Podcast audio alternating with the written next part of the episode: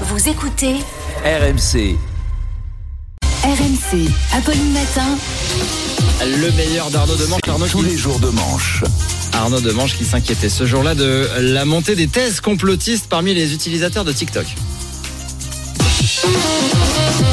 La science a toujours été attaquée, c'est pas nouveau. Hein. Souvenez-vous, on a torturé Galilée parce qu'il avait réussi à faire tourner la Terre. L'Église voulait qu'il arrête. Enfin, on a torturé Galilée, quoi. Euh, les politiques actuels se moquent des rapports du GIEC. La science, c'est toujours un problème parce qu'elle s'attaque à notre confort intellectuel. Mais là, quand même, un ado sur trois qui utilise TikTok croit que la Terre est plate. Et l'enquête parle de jeunes qui vont jusqu'à 24 ans. Ça se trouve, Ah oui, non, c'est pas des très très jeunes. dans deux ans, si ça se trouve, ils bossent ici. Vous imaginez la tronche des chaînes info. Bienvenue sur BFM TV. Bonjour Kevin Magnien.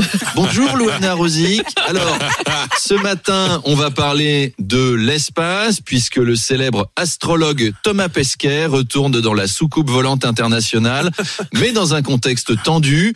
Le roi de Russie, Vladimir Souplin, ne veut pas que les Russes collaborent avec les européistes, malgré l'appel au calme de la communauté mondiale réunie à Mexico, en Afrique, sous l'autorité du roi des Africains, Didier Drogba, et du PDG de l'Arabie Saoudite, Bilal Hassani.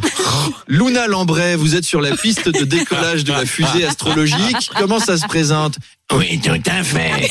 Excusez-moi, je parle comme ma mère, mais en plus, j'ai commencé à fumer à 13 ans parce que les industries pharmaceutiques nous mentent en nous disant que la cigarette, c'est mauvais pour la santé.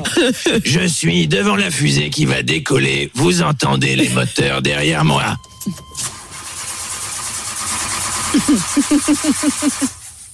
On dirait que ça n'a pas marché. Pourtant, les ingénieurs avaient suivi le compte La science véritable sur TikTok, présenté par Kim Glo et Francis Lalanne. Merci Luna Lambray. On parle maintenant du conflit entre les Palestiniens et les Raéliens.